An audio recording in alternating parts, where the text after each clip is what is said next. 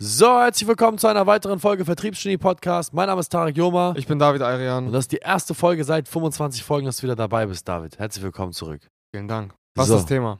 Das Thema ist, äh, wann trenne ich mich, beziehungsweise wann sollte ich mich von einem Mitarbeiter trennen? Was sind die Anzeichen, die ich erkennen sollte, die aber meistens auch sehr oft ähm, nicht erkannt werden von Unternehmern, beziehungsweise einfach missachtet werden, ignoriert werden? Weil meistens erkennen sie die, aber man missachtet die, ähm, die einem sagen, schmeiß diese Person aus deinem Unternehmen, entferne diese Person aus deinem Ökosystem. Also so Red Flags. Und ich habe auch manchmal das Gefühl, dass ähm, die meisten Unternehmer gar nicht realisieren, wie wichtig das überhaupt ist, das zu machen und was für Folgen und was für schwerwiegende Folgen vor allen Dingen es haben kann, wenn sie immer wieder ein Auge zudrücken. Ja. Das ist ja auch nochmal eine wichtige Sache. Ja, erstmal, erstmal, erstmal zu, zu was, was, was kann passieren, wenn man einen Mitarbeiter zu lange bei sich im Unternehmen lässt? Es gibt dieses klassische Klischeebeispiel von, packt man einen äh, verfaulten Apfel in, in einen Obstkorb äh, voller, voller, ja, sag ich mal, frischer Äpfel, faulen die schneller, als wenn da der verfaulte Apfel nicht in der Mitte wäre. Und das ist sehr ähnlich auch in der Unternehmenswelt, aber auch, ich meine, in jeder jeglicher, in jeglicher menschlichen Beziehungskonstellation, ob es in einer Freundschaft ist, wenn man in einer Freundesgruppe jemanden hat, der nonstop schlechte Laune verbreitet und über jeden schlecht redet und mit jedem so das Lästern beginnt über die verschiedensten Personen. Ähm, bis hin zu einem Familienmitglied, welches, äh, keine Ahnung, das Leben zur Hölle machen könnte, ähm, oder einer, einer toxischen Beziehung, die man führt, die dann anfängt, sich dann in deine Freundeskreise, in dein, in dein Berufsleben, bis hin zu sogar deinem Familienleben mit einzumischen und das auch noch zu verpesten. Da gibt es ja so, so, so, so viele Parallelen, aber wir bleiben jetzt einfach bei der Geschäftswelt.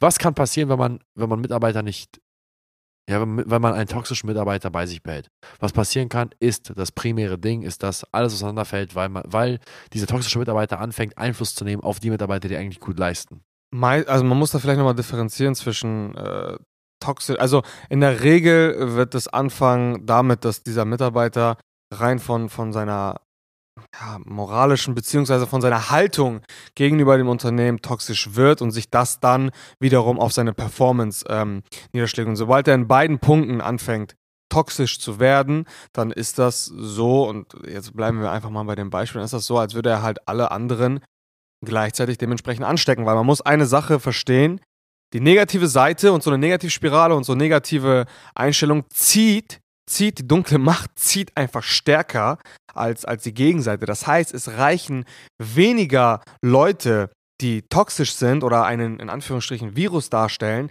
ähm, um mehr gute, frische Leute, sage ich jetzt mal, anzustecken als andersrum. Und das ist eben die ganz große Gefahr und das bezieht sich dann, das fängt an bei Werten, Prinzipien und so Eigenschaften und Kultur, ähm, wie zum Beispiel, dass man immer positiv drauf sein soll und diese Person dann auf einmal anfängt, ja eben gegensätzlich sich zu verhalten und hört dann eben auf bei, keine Ahnung, bei Performance-Einbrüchen, Abschlüsse werden nicht mehr gemacht, tägliche Routineaufgaben werden nicht mehr vernünftig durchgeführt und so weiter und so fort. Und jedes Mal, wenn man es durchlässt oder durchgehen lässt, dass jemand sich so verhält, ist das eine, und das, und das ist jetzt echt wichtig, ist das eine unterschwellige Bestätigung für alle anderen, dass das in Ordnung ist. Das Ja. darf man ja auch nicht vergessen. Weil jedes Mal, wenn man, wenn man Fehltritte erlaubt, dann ist das eine stillschweigende Hinnahme dessen und dementsprechend auch für alle anderen ein Signal, das ist in Ordnung, selbst wenn man es nicht direkt ausspricht. Das ist tatsächlich so. Das ist, das ist auch Leute, also die Leute, die das oft machen und sich längerfristig als Virus so im, imprägnieren bei, bei einem im Unternehmen, die, die kacken ja nicht von heute auf morgen rein. Nee. Also die, die machen das ja sehr langsam und sehr vorsichtig und testen immer wieder so ein bisschen die Grenze, bis zu einem Punkt, wo man sich dann kurz mal so wachrüttelt und denkt, oh, wie zum Teufel konnte es jetzt dazu kommen? Das heißt, es fängt dann Fangen wir mal bei den Red Flags an. Es fängt dann meistens an, es fängt meistens an mit kleine, kleineren Sprüchen, so kleineren Scherzen über, über, über einen selbst, also über, über den Chef selbst. Bedeutet, man, das ist dann so ein leichtes Ankratzen der Autorität, aber die Sprüche werden dann meistens so formuliert, dass man gerade noch so zurückrudern könnte, Ja. wenn, man das, wenn man das anspricht. Also es ist eine Grauzone zwischen es war ein Spaß und ich mache mich gerade über dich lustig, versuche deine Auto Autorität zu untermauern. Und im, und im Falle dessen, dass du mich darauf ansprichst, kann ich ja immer noch darauf hinweisen, dass es doch nur ein Spaß war und dass du das gerade ein bisschen zu eng siehst. Damit fängt es an. Ja. Geht dann über zu Trotz. Trotz in Form von äh, Missachten von klaren Anweisungen und Befehlen, beziehungsweise Diskutieren von klaren Anweisungen. Ungefragt anzufangen zu diskutieren. Das eine ist, wenn man als Vorgesetzter seinen sein, sein, sein Mitarbeiter fragt, was hältst du von der ganzen Sache, was denkst du, sollten wir machen? Oder wenn man seine Meinung äußert und die Person dann sagt, hey, ich finde das in Ordnung, was du sagst, aber hast du schon mal bedacht, dass das so und so ist? Ja. Etwas anderes ist aber, wenn eine Person aus Prinzip anfängt, ja, Trotz zu zeigen, in Form von Nichtbeachten der Regeln, in Form von, ähm, ja, das ins Lächerliche zu ziehen vor, vor versammelter Mannschaft, dass man bestimmte Regeln hat. Und ähm, natürlich auch bei einfach, ja, diesem, diesem trotzigen Verhalten aus Prinzip, tatsächlich aus Prinzip einfach jedes Mal, wenn eine klare Anweisung gegeben wird, einen kleinen Widerstand zu geben ein wenig zu rebellieren. Ist dann am Ende zu machen, aber aus Prinzip, egal wie simpel oder komplex die Anweisung auch war, trotzdem noch einmal ein bisschen Gegenwind zu geben. Das sind so für mich die ersten Anzeichen, wie es, da, wie es eigentlich beginnt. Ja, hundertprozentig. Und dann ähm, folgt meistens, meistens kurz danach, ähm, ja, ich habe das so ein bisschen das Gefühl, dass dann manchmal, wenn es dann um so Ziele und Unternehmensziele und persönliche Ziele und so weiter und so fort geht, dass dann auf einmal auch so eine gewisse Belanglosigkeit in im Verhalten so mitschwingt. So, man hat so, bekommt manchmal so ein bisschen das Gefühl, dass der Person egal ist, was passiert. So, das ist ganz, äh, es ist mal ein ganz merkwürdiges äh, Anzeichen, aber es ist jetzt, also das ist sehr, sehr äh, prägnant, wenn man so ein bisschen drauf achtet. Es wird nicht mehr an die persönlichen und individuellen Ziele geglaubt und das ist so ein Beigeschmack, der immer so mitschwingt. Ähm, wenn irgendwelche Dinge anstehen, fehlt der Elan, der normalerweise da ist. Es fehlt, es ist, es ist einfach egal. So diese Belanglosigkeit ist, glaube mhm. ich, da ein sehr starkes Symbol. Das folgt meistens so ein bisschen nach dieser Trotzphase und das ist normalerweise auch schon der Punkt, wo man selber schon hätte realisieren müssen, dass das in eine negative Richtung geht. Ja.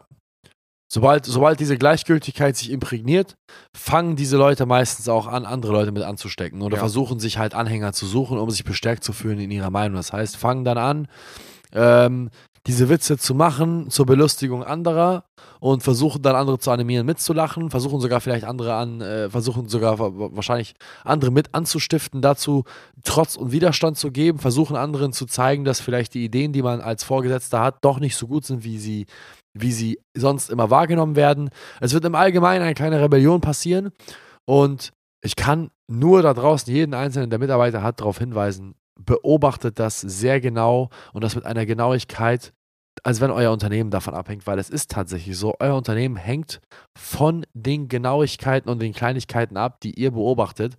Und die meisten Leute verzetteln sich so lange, sehr oft haben wir Kunden vor Ort, wo wir Mitarbeiter beobachten, die absolut keinen Respekt mehr haben vor der Autorität, die dort geschieht. Ich hatte einmal eine Situation mit einem Kunden, wo, wo, wo eine Vertrieblerin zu ihm gesagt hat, mir ist scheißegal, was du, mir, was du, was du mir sagst, ja. ich äh, mache sowieso das, was ich will. Wo ich mein, meine Augen gerieben habe und dachte so, was ist hier denn los? Und ich sie als Berater ihres Chefs erstmal zurechtweisen musste und aus ihr erstmal wieder äh, Kleinholz machen musste und sie dann halt erstmal wieder in die, in, in die Position bringen musste von, hey, du bist Arbeitnehmerin. Ja, ja, wir sind hier respektvoll miteinander. Ja, ja, wir schätzen die Meinung der Arbeitnehmer wir sind, sie haben hier keine Sklavenkultur. Aber bei aller Liebe Gottes, also irgendwo gibt es ja auch den, den, den nötigen Respekt, den man vor Vorgesetzten haben sollte. Ja, hundertprozentig. Und das Ding ist ja, ähm, es geht ja nicht nur darum, also das, äh, wir, wir sind jetzt, also ich bin ja zum Beispiel auch kein Verfechter vom absolut autoritär dominanten Stil und ähm, meine Soldaten machen das, was ich ihnen sage, ganz im Gegenteil. Aber, und das ist jetzt eben sehr wichtig, die Leute, die mit dir oder für dich arbeiten, wenn du jetzt äh, Geschäftsführer bist oder was auch immer, die müssen dir vertrauen in erster Linie. Die müssen dir vertrauen darin, dass das, was du sagst, und da ist, und da schwingt halt diese Autorität immer natürlich mit, weil zum Vertrauen und zum Umsetzen gehört eben sowohl auf der einen Seite, dass sie, dass sie dir glauben, auf der anderen Seite auch, dass sie dich respektieren und das für richtig halten, was du auch machst oder angibst. Und wenn dieses Vertrauen fehlt, dann fangen halt eben genau solche Sachen an. Ähm, und das ist eben das Kernproblem. Es ist nicht nur das Kernproblem, dass sie, also es ist natürlich auch ein Problem, dass sie zu wenig Respekt haben und dass dann auf einmal du als Autoritätsperson auch vor allen anderen so dastehst, dass du nicht des Respektes würdig bist, weil dann respektierst du dich selber nicht und dann ist es halt so eine, so eine Dominokette, die hinterhergeschmissen wird und dann bist du einfach mal ein schlechter Anführer. Ähm, das Vertrauen ist super, super wichtig, weil ab dem Punkt, wo dir deine Leute nicht mehr glauben, kannst du eigentlich direkt den Löffel abgeben. So, da bringt es gar nichts mehr. Also die Leute müssen dir ja glauben und sie müssen vor allen Dingen den Strategien glauben, die du so angibst. Ne? Und wenn du dir sagst, hey, ich werde dir dabei helfen, keine Ahnung, x tausend Euro in der und der Zeit zu verdienen und da jemand ist, der sagt, nee, wird nicht funktionieren, dann wird er sich genau wie Tarek eben gerade gesagt hat, oder wie du es gerade gesagt hast, äh, zwei, drei Leute wird er so mitnehmen, ja, ey, das ist doch gar nicht realistisch und das wird nicht funktionieren und das wird nicht funktionieren, das wird nicht funktionieren. Und dann hast du auf einmal einen Hexenkessel. Vor allem, vor allem, das ist das Ding, diese Menschen haben halt einen riesen Vorteil, wenn es Momente der Schwäche im Unternehmen gibt. Das heißt, wenn ja. du selbst einen Moment der Schwäche erleidest, dann nutzen diese, diese, diese, diese, diese, diese Unruhestifter genau diesen Moment der Unruhe, ja, und feuern das nochmal an. Also es ist ja wie in der Politik. Genau. Ich meine, was hat Adolf Hitler gemacht? Nichts anderes. Er hat genau in dem schwächsten Moment, du lächelst jetzt, aber ist ja so, im, im schwächsten Moment der deutschen Geschichte, so hat er äh, die Gunst der Stunde genutzt und auch irgendwo die richtigen Trigger gesetzt bei Menschen, die eigentlich klar denken sind aber dann halt eben den Schuldigen gefunden für das Unwohlsein. Das heißt, wenn du vielleicht als Chef irgendeinen Fehler machst in deinem Unternehmen, den der, der dazu führt, dass deine Mitarbeiter temporär bestimmte Einbußen oder so. Ja, bestimmte Dinge äh, ja, durchleben müssen, die eigentlich nicht notwendig sind, vielleicht finanzielle Einbußen haben, vielleicht der ein oder andere ge gekündigt werden muss, der eigentlich geliebt wird von, der, von einem ganz anderen Person. Also irgendwas kann Schlimmes passieren, wo worunter eine große, Geme äh, eine große äh, Anzahl an Menschen in deinem Unternehmen leidet. Dann kann so ein Unruhestifter diese Gunst der Stunde nutzen und tatsächlich eine richtige Randale veranstalten. Ja, 100 Prozent. Das ist ja, also du wirst als Geschäftsführer 100 Prozent Fehler machen. Es ist unmöglich, dass du fehlerlos da äh, einfach durchspazierst. Äh, das, das, das geht gar nicht. Das heißt, solche Leute werden so verstaute Emotionen in einem Moment, wo gerade das Schiff am Wanken ist, 100%, also 1000%ig nutzen. Ja. Vielleicht kommt, und, und, also meiner Meinung nach muss man erstens als Geschäftsführer oder als Inhaber oder was auch immer immer ein Auge dafür haben, ähm, diese Dinge zu beobachten, diese Mikroveränderungen ganz am Anfang schon im Keim entweder zu ersticken. Wenn das nicht funktioniert und der Zug wirklich schon abgefahren ist, und manchmal ist das nun mal so, man muss es realisieren, muss die, musst, musst du diesen, diesen, diesen Unruhestifter oder diese, diesen Virus oder diesen negativen Menschen aus deinem Unternehmen rechtzeitig entfernen. Ganz einfach. Ja, hundertprozentig. Eine, eine Company, ein Unternehmen ist nichts weiter als eine Ansammlung und eine eine, eine Ansammlung von Menschen, die an einem bestimmten Ziel arbeiten, gemeinsam. Und wenn man das realisiert, dann weiß man, dass das Wichtigste, was man in einer Company hat, ist nun mal der Mensch, der für einen arbeitet. Und wenn ich dort Leute habe, die nun mal nicht dahin gehören, dann müssen sie radikal aussortiert werden. Und das ohne Rücksicht auf Verluste. Denn die Verluste, die man erleidet, wenn man diese Leute nicht aussortiert, sind weitaus größer und können einen tatsächlich Kopf und Kragen kosten. Es wird auch immer wieder Menschen geben, die vielleicht nicht als Mensch äh, schlecht sind oder beziehungsweise nicht gerade in einer Negativspirale sind, aber die einfach die Hoffnung in dich als Geschäftsführer und in dein Unternehmen verloren haben und nicht mehr dieselben Ambitionen haben. Und das sind dann eben Menschen, die haben sich in dieser, in, in diesem, in diesem Schritt ihres Lebens halt in deinem Unternehmen ausgelebt und die müssen auch raus. Du, du brauchst keine Menschen, die nicht an das glauben, was ihr macht. Ja. Und es kann sein, dass es ein super Freund, äh, ganz ehrlich, wir hatten so einen Fall sogar schon mal, wo ein Mensch einfach ähm, nicht mehr daran geglaubt hat, dass es hier funktioniert. Und das ist auch völlig in Ordnung. Das kann ja mal vorkommen. Das liegt dann entweder an ihm selber oder an der Führung oder was auch immer. Es ist ja völlig egal. Aber du, du brauchst keine Menschen, die nicht mehr daran glauben. Und es gibt einen, das habe ich letztens gelesen in einem Buch, ein Test, Keeper-Test, habe ich in einem Buch Netflix, keine Regel mal gelesen. Wenn du dir nicht sicher bist, ob du jetzt diese Person aussortieren solltest oder nicht, dann stell dir einfach mal die Frage oder stell dieses Szenario vor, wie würdest du reagieren, wenn Person XY zu dir kommt ins Büro und sagt, ich kündige und nehme einen Job beim Konkurrenten an. Auf einer Skala von 1 bis 10. Wie sehr würdest du probieren, ihn davon abzuhalten?